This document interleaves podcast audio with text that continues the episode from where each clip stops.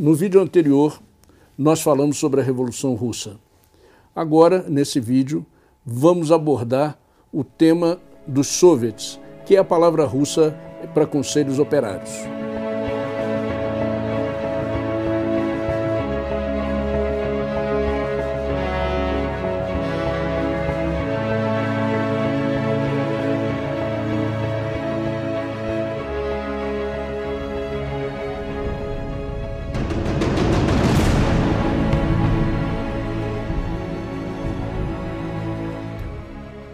Os soviets começaram a se organizar durante a Revolução de 1905 como organismos de luta da classe operária que centralizavam as greves e as conduziam.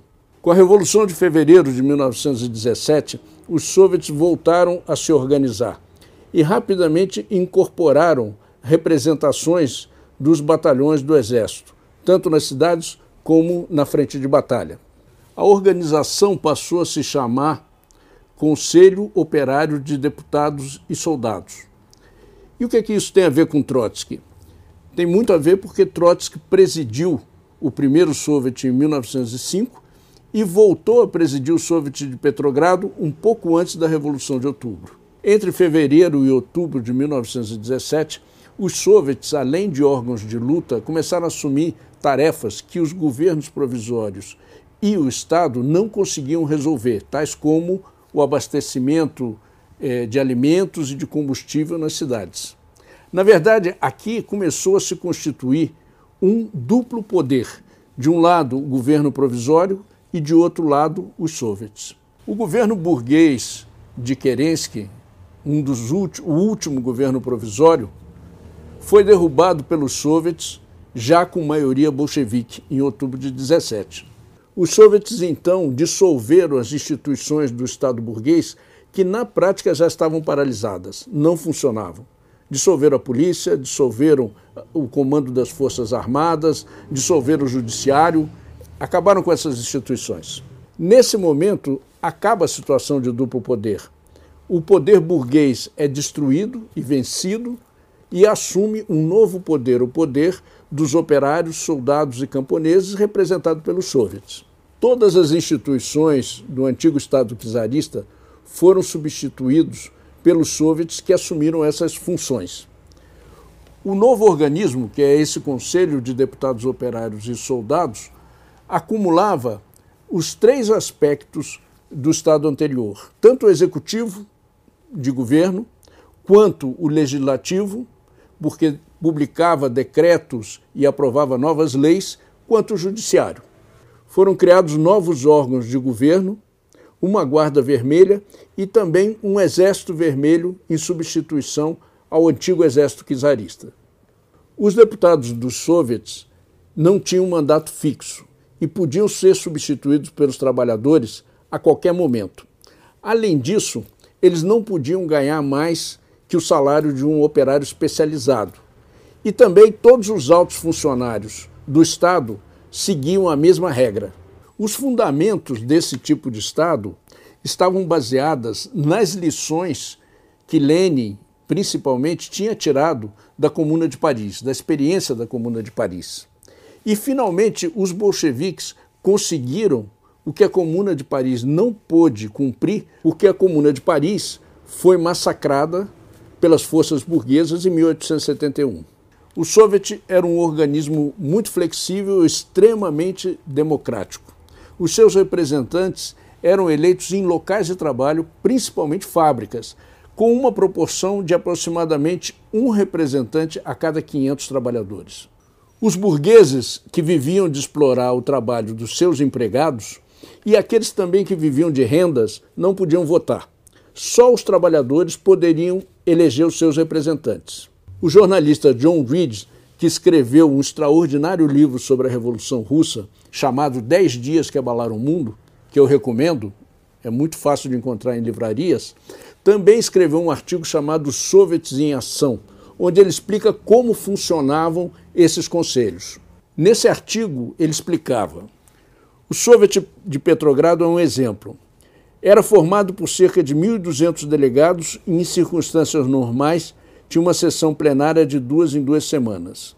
Ao mesmo tempo, nomeava um comitê executivo central de 110 membros eleitos numa base de representação proporcional dos partidos. Ao lado do grande soviet da cidade existiam ainda soviets de bairros, constituídos por delegados de cada bairro no soviet da cidade e responsáveis pela administração dos respectivos setores urbanos.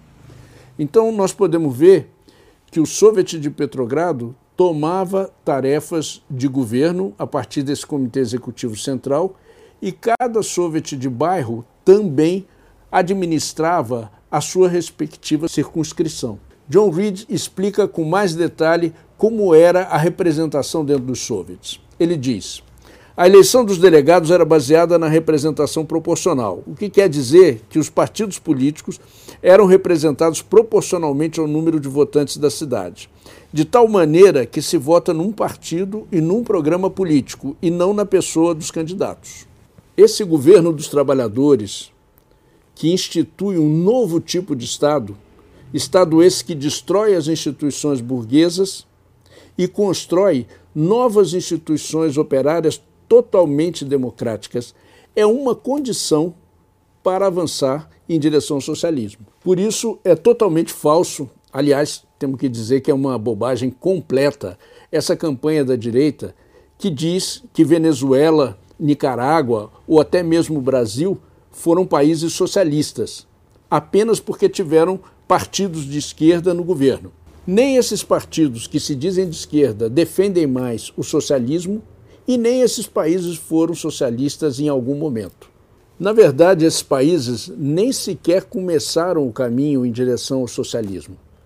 Os próprios partidos que se dizem de esquerda, como por exemplo o PT, na verdade, fizeram governos de aliança com a burguesia, defenderam as instituições do Estado burguês e, inclusive, as fortaleceram. Bom, nesse breve parênteses, nós falamos do Estado que a classe operária necessita para começar a construir o socialismo. Agora, voltando ao papel dos soviets na Revolução Russa de 1917, que é o nosso tema, é preciso destacar que esses conselhos tiveram um papel muito importante na organização da economia e depois nas decisões que o novo Estado operário teve que tomar em relação a isso.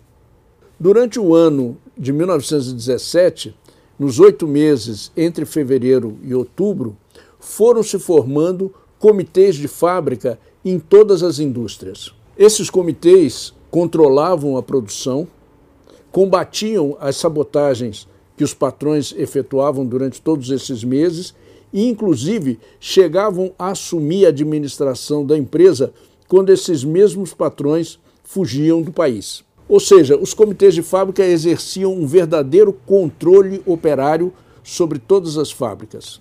Após a Revolução de Outubro de 1917, os bolcheviques não expropriaram imediatamente a propriedade burguesa dos meios de produção. No entanto, o crescente abandono das fábricas pelos empresários, as tentativas de sabotagem da produção e também o fechamento de várias fábricas levaram os bolcheviques a expropriar todos os meios de produção no final de 1918. A partir daí, o novo Estado operário começou a sentar as bases da estruturação da sua economia. A propriedade coletiva dos meios de produção, em primeiro lugar. Em segundo lugar, o monopólio do comércio exterior. E, por último, o início da planificação da economia. Mas o que tem a ver Trotsky com tudo isso? Trotsky, como marxista, revolucionário e socialista, sempre defendeu que uma revolução socialista verdadeira só pode ser feita com a destruição do Estado burguês, a construção de um novo Estado operário baseado nos soviets e a expropriação da burguesia para instaurar uma nova economia baseada na propriedade coletiva dos meios de produção. Eu não tenho a menor dúvida que Trotsky acharia uma estupidez completa pensar que a Venezuela, ou que, e muito menos o Brasil, poderiam ser países socialistas. Países em que a burguesia nem sequer foi expropriada, onde a propriedade privada continua sendo o principal esteio da economia. l'avant-garde prolétarienne internationale. Les idées et les méthodes de Marx et de Lénine deviendront les idées et les méthodes internationales. No próximo episódio, nós vamos abordar a guerra civil na Rússia, que durou de 1918 a 1922, e o papel de Trotsky como fundador e líder do Exército Vermelho. Se você não viu os três episódios anteriores, entre no nosso canal, assista e não deixe de se inscrever.